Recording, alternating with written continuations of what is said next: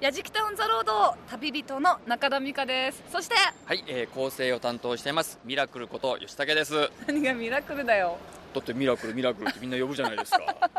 今私たちがいるのは所沢駅南口目の前に大きい西武のデパートがあります、はい今回はですね、はい横浜市民も楽しめる埼玉いいとこ探し所沢編ということでちょっといつもとこれ趣変わってますよねあ全然違いますねあーなんなんなんですかこれはあの今回ですね、はいえー中田さんどこ出身ですか横浜ではい私も横浜です、はいそして今回のディレクターの横山さんも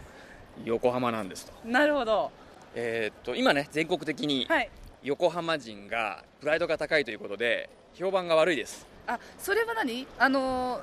東急東横線とうん東京メトロ副都心線の相互直通運転が始まって、でみんな喜んでいるんじゃないですかでも、横浜の人は今まで渋谷行きだったものが、はいはいえ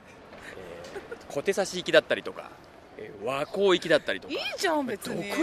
どこやねんっ ていうということでじゃあ果たして横浜市民も楽しめる埼玉所沢っていうのはあるのかというな旅です、ね、いないないないないないないそういう旅ですよもう初めからないっていうもの魅力探してないいっきまてしょうよ言い切りますよえないだっですてよ所沢駅って初めて来たんですけど、はい来ました結構だってビルとかたくさんあるし結構びっくりしました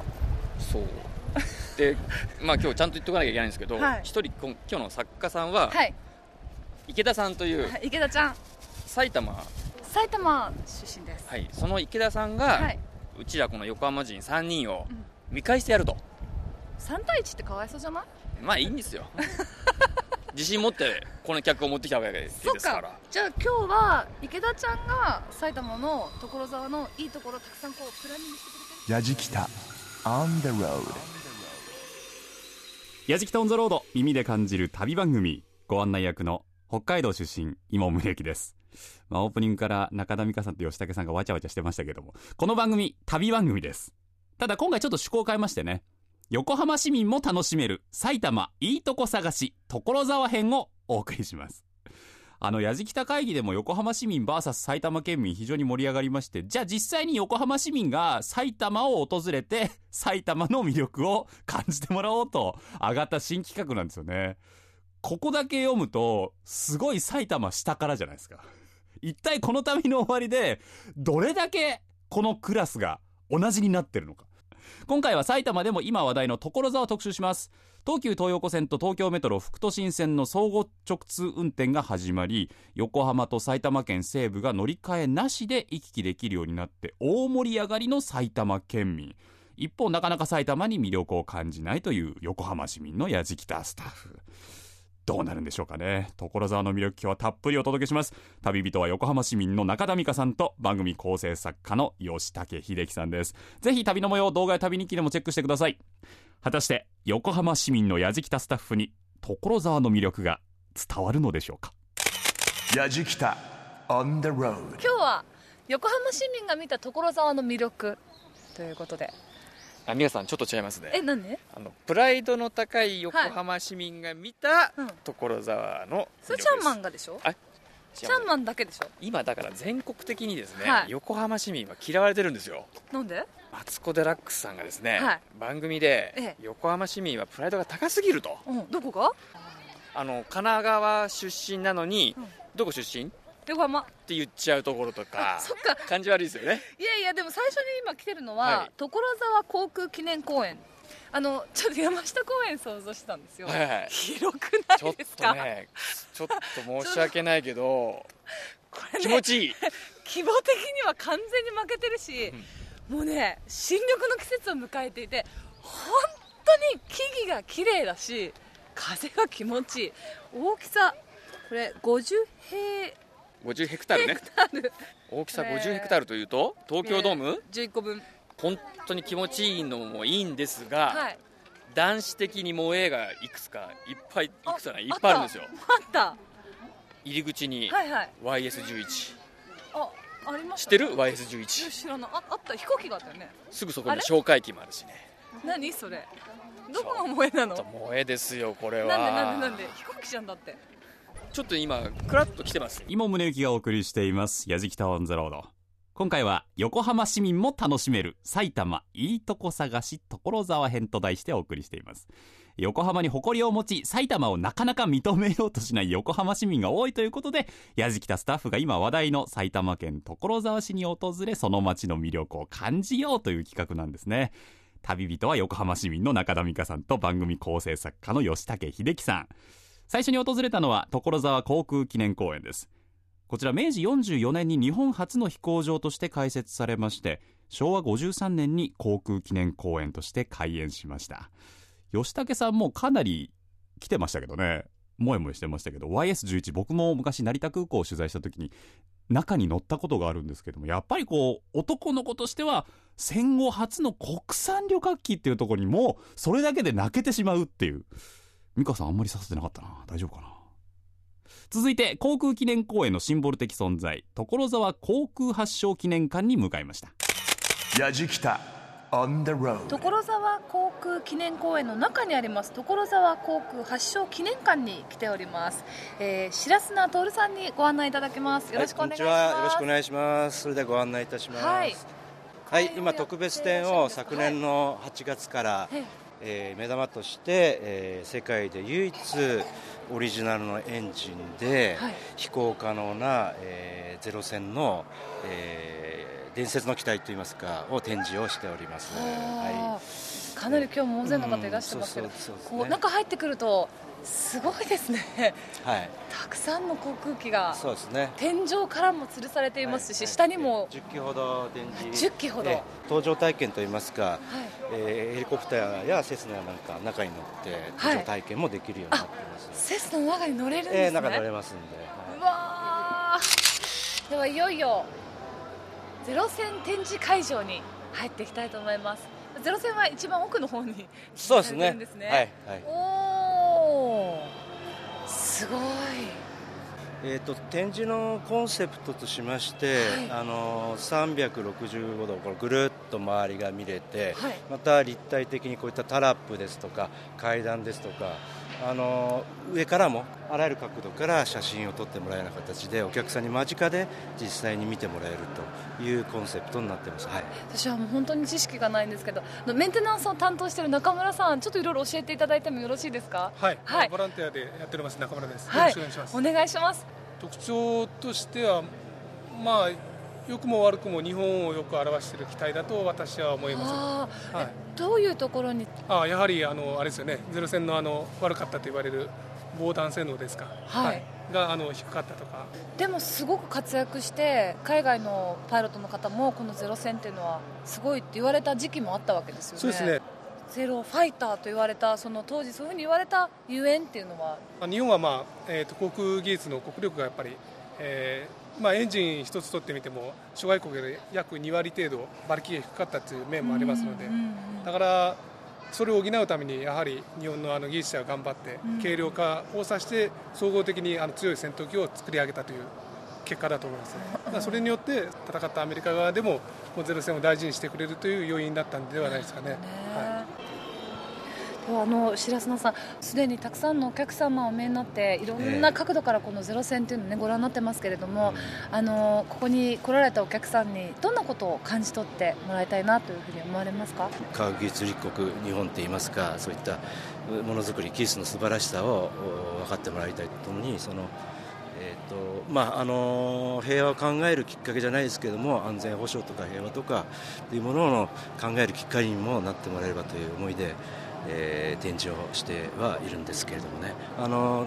体験できるあのシミュレーター航空のシミュレーターですねモーションベースのいろいろ動いたりするシミュレーターなんかも含めて5台ほどありますんで結構そのお子さんたちも楽しんでこういろいろと体験してもらえるとあと飛行機の中ヘリコプターの中に入ってもらったりとかして体験してもらえるというのが一番の楽しみかなと思ってます。はいわかりましたあのいろいろとご説明いただきましてありがとうございます、えー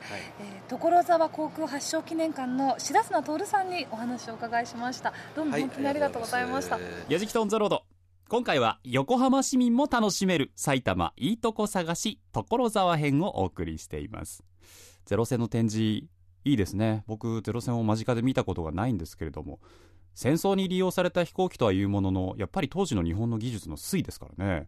それを間近で見られるっていうのはいいなあぜひぜひ皆さんもねこちら行っていただきたいんですけども所沢航空発祥記念館では現在日本の航空技術100年展実施中なんです1世紀にわたる航空技術の歴史が綴られているんですがその中で伝説の戦闘機ゼロ戦も展示されまあ、ゼロ戦というとね、今年夏公開のジブリ映画、風立ちぬとか、あと冬に公開予定の永遠のゼロでもゼロ戦取り上げられて、今非常に盛り上がってますからね。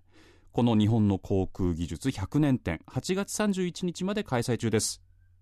記念館に非常に興奮して、ちょっとお腹が空いた様子の横浜市民のやじきたスタッフ。次に向かったのが所沢名物の焼き団子です。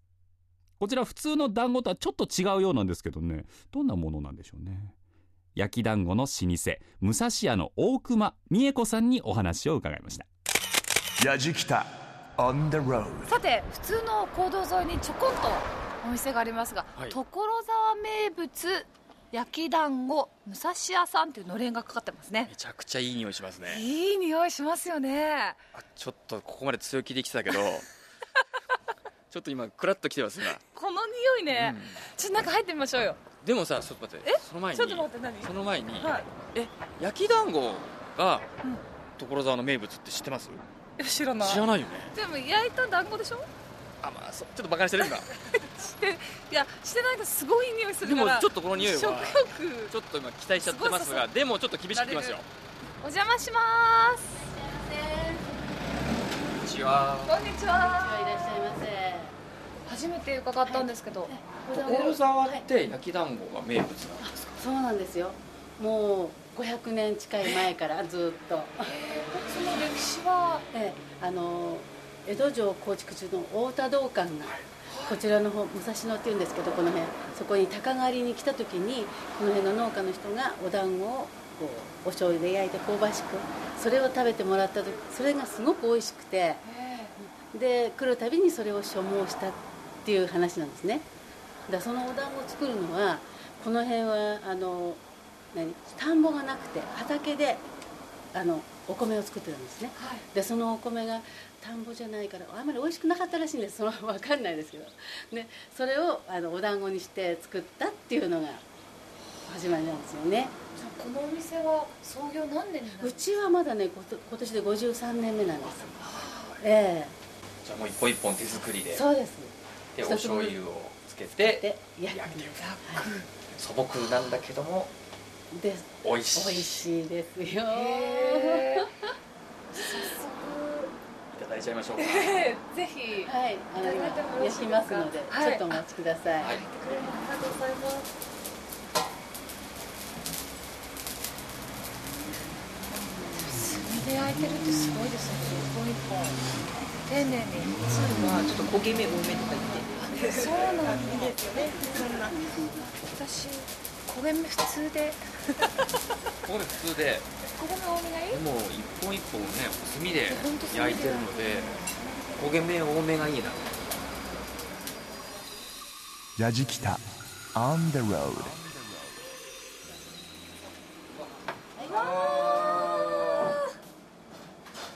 これすごいちょっと申し訳ないです美味しそうですこれ祝日とかお休みの日とかは随分混むんじゃな忙いしいでですすか。土日とここのだから連休、はいで今連休の合間だから、あのちょっと落ち着いてちょっと暇かなと思ったら今日は忙しくてねもうあんまりないんですよ。え基本的にお客様がいらしてからええこう焼き始めるんですかそうです。じゃあもう皆さんこう焼きたてそうあのの注文を受けてからその本数だけ焼きます。焼きます。へえ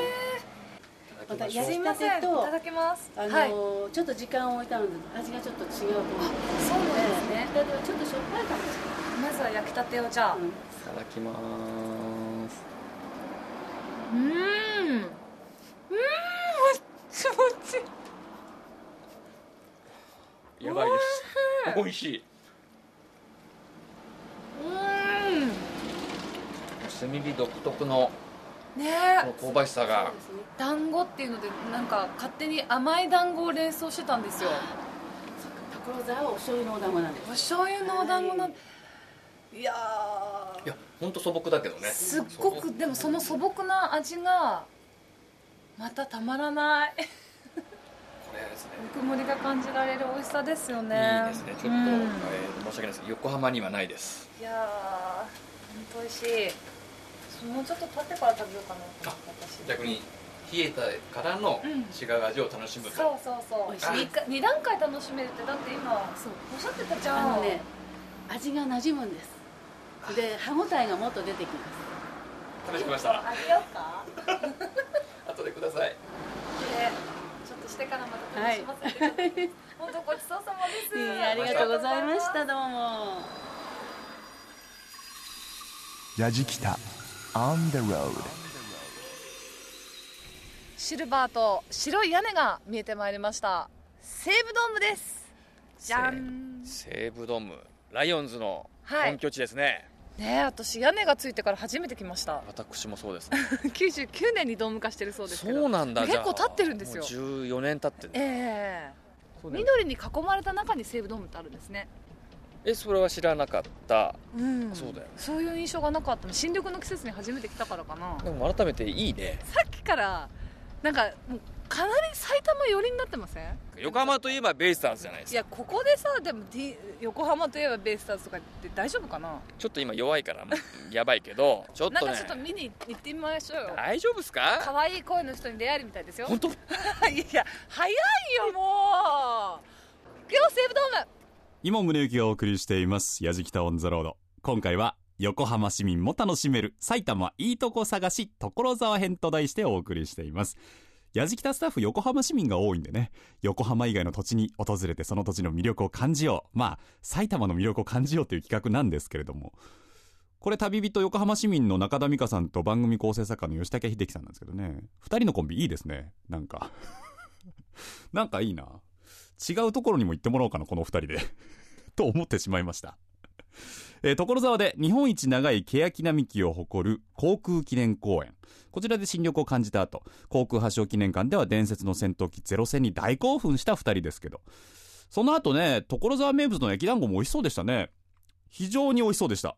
もう、この辺りでもう、埼玉に心寄ってましたもんね。お次は、やはりここ来なきゃね。埼玉県所沢市民が今年は特に大いに盛り上がっているスポット、西武ドームです。ヤジキタ on the road 西武ドームの鈴木あずささんにご案内をいただきますよろしくお願いしますします入ってきましたこれドームはい通常のドームとちょっと雰囲気が違いますよねそうですね今高いところから見ていただいているんですけれども、はいもともと丘陵地帯を掘り下げて作っているグラウンドですのであーこのような感じですり鉢状になってるね今レフトスタンド上段にいますけども、はいちょうどあのレフトスタンド見ていただきますとスタンドが席もありますが一個一個の席ではないはい芝のスタンドエリアにえなっすておりごまいす,、メジャーリーグみたい確かにねだってここ席がなくて自由にはい、応援団の方がここで飛び跳ねたり一生懸命声を出していただいたり旗を振っていただいたりへえ親子連れの方も一緒に固まって座っていただけますのであー大変好評になっております、すごいはいちょっと前にはい、階段気をつけてくださいね、であのー西武ドームはブルペンがお客様の席から見えるような作りになっております最近ブルペンが、あのー中に入ってしまってて、ええ見えないという球場も多いんですけれども、はいここですとあ次誰が投げるのかなと予想しながら見ていただくこともできますので楽しいかなと思います本当だもう一点ちょっと見ていただきたい場所があるんですがはいあちらに24稲尾和久見えますか細い看板のような記念シート、あはい記は念いはいプレートが上見えますか座席よりも上の屋根のあはいはいはいはいはいあの辺からずっと右に回っていくと、はい1956年からぐるーっと2008年まではいいくつかプレートがあるんですが、ええこれ西鉄時代からライオンズが日本一になった年の記念プレートになっておりますやっぱこう見るとライオンズ強いですねありがとうございますやっぱり森監督の時代がはい一番ですね際立ってますかはいまたあの今年の分も追加できればなとこれを見ていただけると歴史も振り返っていただける場所になっております、なるほど、まあ横浜は負けてますね、あの今回ですね、えっと、横浜人3人いましてその横浜人がここ埼玉所沢までやってきたとででも今回ね総合運転も、そうですね始まりましたのまでしたのでより近く、はいそうなんですよね、はいでもまあベースターズは勝てないなというこのプレートを見ているでももですね一度ですね1998年、はいえー出た出た出たセ・いリーグはベイスターズ、はいえーパ・リーグはライオンズでや今戦年ってちょっと話させてよいやいやいや話させてこうそそのの時過に去ねはいいんだけど西武を過去はいい42んだでけどそうですね勝ったんですよはい今年日本シリーズそうだったらすごい盛り上がりますよね本当ですねえ、まあ、沿線だけかもしれませんけど 今鈴木さんそうでもないですよあのベイスターズよりもジャイアンツぐらいに来てほしいっていう今ニュアンスだっいたやいそやっかそっかそんなことですよねはいやでも都心線で移動してもアウェーとホームをこう行き来するわけですよ、 1時間ちょっと一でもう皆つさで んみんなあの同じプラットフォームを使うっていうねそうですね混ざって、ねえどっちのユニフォームのお客様もそう同でじすホよねームにいると、う楽しみですね本当ねちょっと今ねバチバチがありました交流戦もありますのでそうですよねはい、そうかじゃあ他の球場との違いはそのすり鉢場自体もすごく、そうですねね、珍し他いとの思いとますころとね比べると違いますももんねともとあった地形を壊さないように作ってありますので自然共存型というのがええまあ、もちろんあのご覧のように壁が一切ないというのも大きな特徴には、こう中から見て外の緑を楽しむこともできますし、はい、四季折々の表情を見られるわけですねそうですねなのであの全ての季節で来ていただけると違いも分かりやすいですし、そうですよね何より気持ちいいですねすごいすごくこう風が抜けるのではい、気持ちがいいです Yajikita on the road. Grooves and moves your day. 今宗行がお送りしています「やじきたオン・ザ・ロード」今回は横浜市民も楽しめる埼玉いいとこ探し所沢編と題してお送りしています横浜市民が多いやじきたスタッフですからね横浜以外の、まあ、埼玉なんですけど埼玉に訪れてその街の魅力埼玉の魅力を発見しようという企画ですけどまだなんか美香さん若干こうプライドが邪魔してどっぷり所沢な感じがしないですねただですねあもう西武ドームに来てるんですけど今ね西武ライオンズ広報のサービスにこの後横浜市民の中田さんと番組構成作家の吉武さんが魅了されてしまったようなんです Yajikita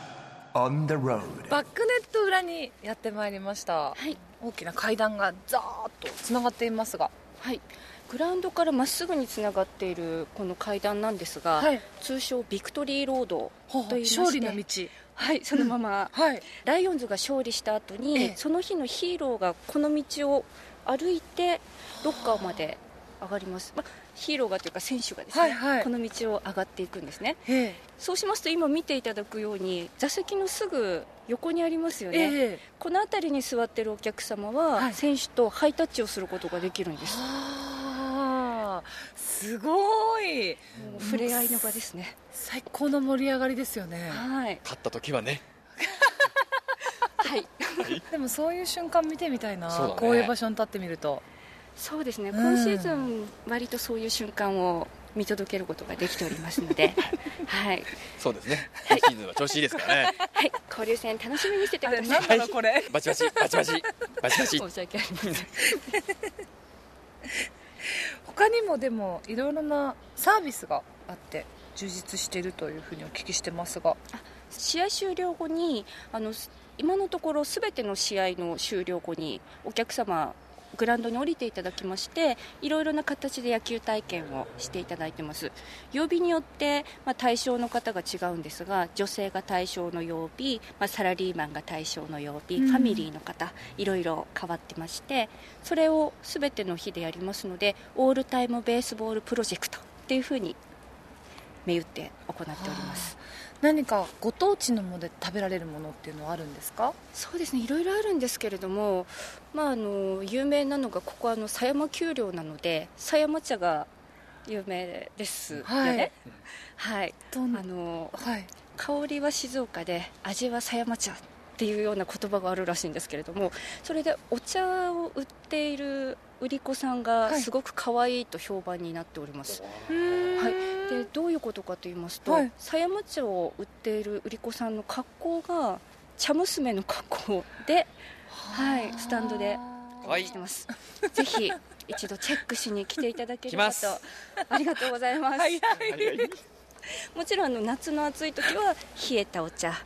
寒い時は温かいお茶をお売りしてますのでそれもまた季節を感じながら味わっていただけるかと思います鈴木さん実は、あのここで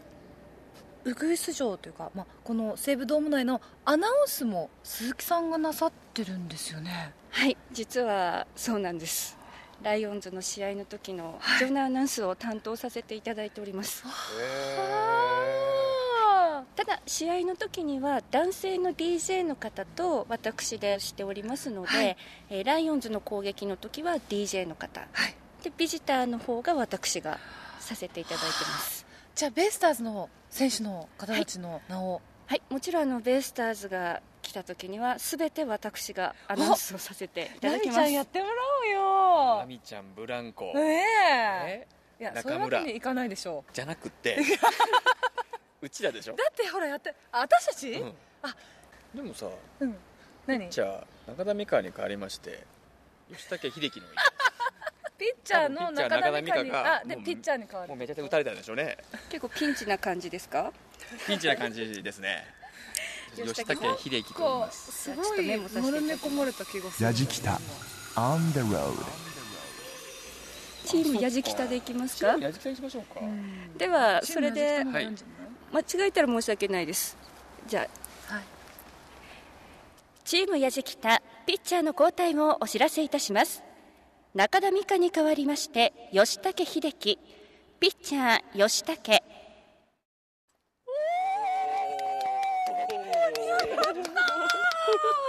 はいモノホンだ本ちょっと今ゾクッときたもん当いや私も来たすごい興奮しましたああのりが繰とうりございます繰り返すとこがいいですねそうですね、であの2回目はフルネームじゃなくてそうですねもしあの登録名でフルネームの場合はフルネームなんですが、はいなんとなく臨場感がその方がいいかなと思ってアレンジしてしまいまいしたやいいですいねやーもう最高ですねそこが今違った意味で萌えでしたねありがとうございます、いい思いをさせていただきました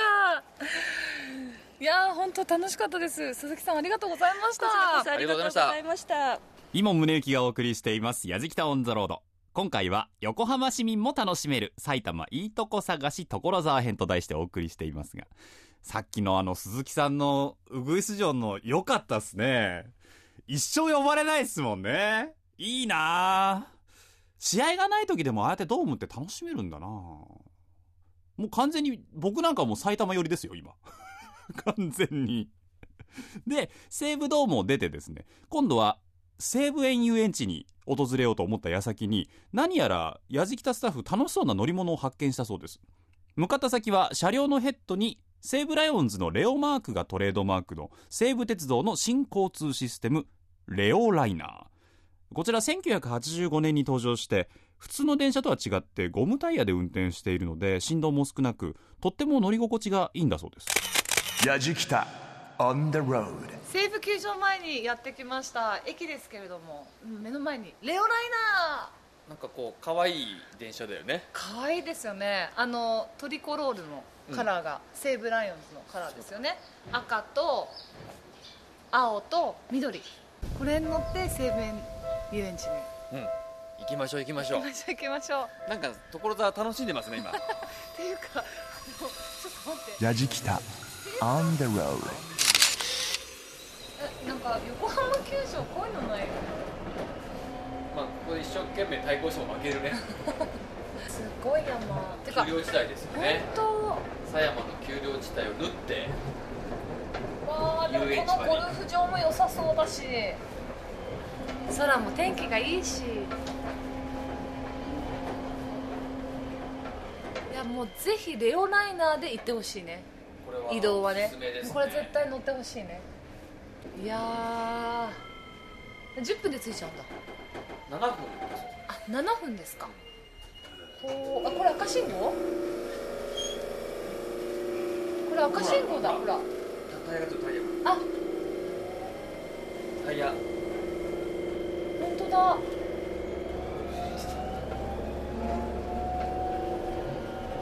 え二両しかないんだ単線なんだ単線だから可愛いね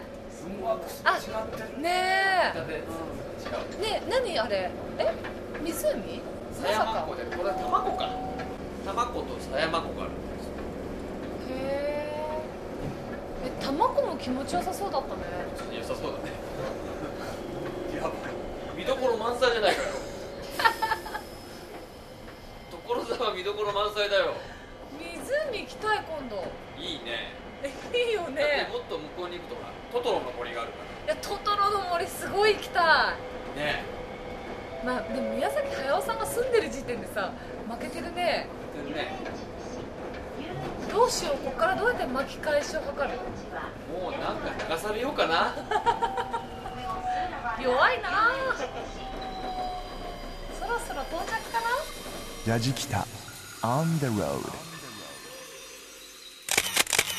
最後に訪れています西武球場駅からレオナイダーでおよそ10分西武園遊園地ですえーご案内いただくのは西武園遊園地の新井圭介さん、いよろしくお願いいたしますします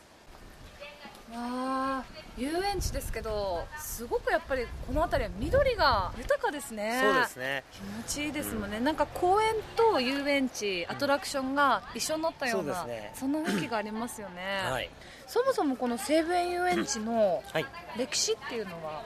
今年で、えー西武園遊園地62周年になるんですね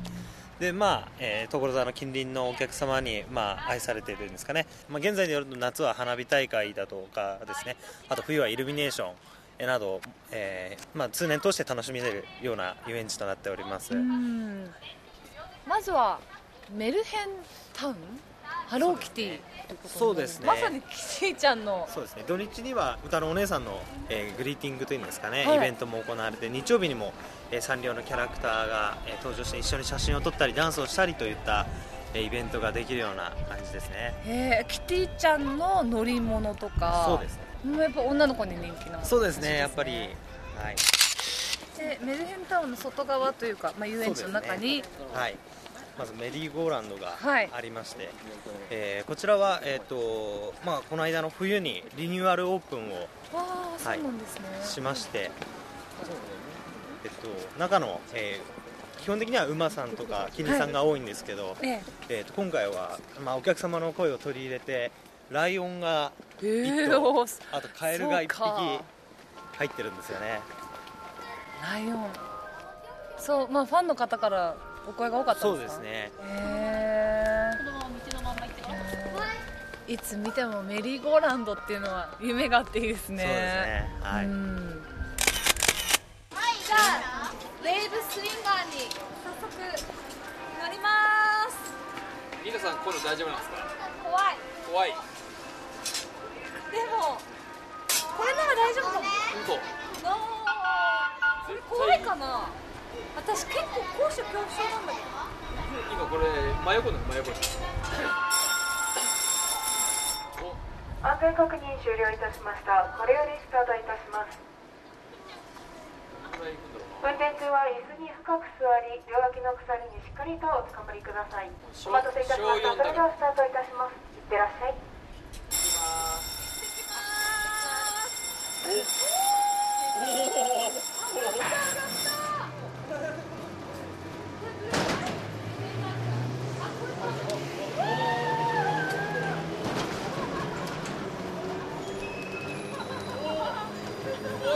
すごいすラジキタ on the road いやー久しぶりに アトラクションに乗らせていただいて、はい、ありがとうございます楽しかったですかうーんとた楽しかったですけど 怖かったですそねうですよねはい ちょっと一番あ そうですねれの激しい,、激しいですねアトラクションなんで今す現ね在はいうんそうなんですね、い、やーでもね本当この西武遊園地いろいろとこうイベントがあってはい楽しめると聞いてますが過は去いにすごく面白いイベントの数々なさってるそうですね、はい、そうですね。えっと最近のゴールデンウィークではえっとマサイのえー方を遊園地にえー呼んでですね、えっとお客様と一緒にえーいろいろなイベントを行ったり。えー今度の6月では、えーワンちゃんと一緒に、えー飼い主の方も一緒に、えー、どりもに乗ったり楽しめる、えーイベントを行われますはあえじゃあペットのペット連れてきてはい一緒に、そうですねワンちゃんと一緒に観覧車に乗ったりとかですねへー園内に汽車がありますので一緒に、はいえー乗ったりできますのでそれはすごい楽しみですね、はい西米遊園地では今、えー、とファミリー向けに、えーどんどん、えー遊園地をアレンジしながら、えー行っておりますのでぜひ、えー、遊園地に一度足をお運びくださいえーありがとうございましたじゃあ最後私たちはこのジャイロタワーっていうのに乗らせていただいて上からのそうですね景色をはい拝見させていただきたいと思っております、えー西武遊園地ご案内いただきました新井圭介さんありがとうございましたありがとうござい圭ちゃんありがとうましたございましたありがとうございましたラジキタ on the road ジャイロタワーに乗りながら本日のエンディングを迎えようというところなんですがおー上がってきましたねこっから見える風景やっぱり緑が多いでこれと上空どれぐらいなんどれぐらい上がってるんですこかれは8 0ルに最高地点が到着いたし上空80メートル80メートルうんあでもほらもう東京都心のビル群も見えますねいやー見えますねやっぱりこう景色すごくいいですねすごいねこのジャイロタワーは360度空中で回転するんですねどうでしたか今日は一日所沢を巡ってみてえっ、とちょっとやはり最初のオープニング 謝りますか謝りましょうかえっ、と振り返りますと、はい、えー航空公園でうん、かなりテンションあが上がり、ええうわ焼き団子でー美味しチいーそして西武ドームでエアーピッチングあ上はしゃぎましたねまたそこでねで最後よ西武遊園地で動詞に帰ると、はいもう十分満喫してるじゃないかと お前たちと横浜人のお前たもうちょっと見たいところができてきちゃいましたねラジキタ on the road でオープニングでもう一回テープ巻き戻して聞く ちょっと巻き戻し緑もあり巻き戻し巻き戻楽しいところたくさんありやっぱ所沢って、まあ、おすすめですよねなんだろうな、最高でしたもうちょっと私オクトバス状態ですよあのアトラクションそっかちょっと帰りさうん、山山田うどん食べない田うどん食べたいのでしょもうね埼玉にしかない山田うどんこれ最高だから食べて所沢満喫して帰満ろう喫ぜ帰りましょう帰りましょう最高だね、あ最高やじきたオンザロードお相手は中田美香とえー、構成担当してます吉武でした山田うどんダウドン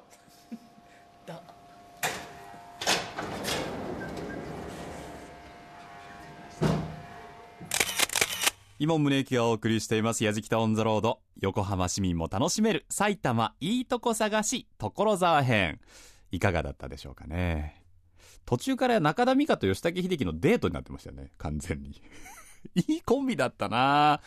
僕あの、このスタジオで原稿読んでるんですけど、だいたい原稿3枚目ぐらいからもう、吉武さんは所沢に傾いてましたからね、心がね。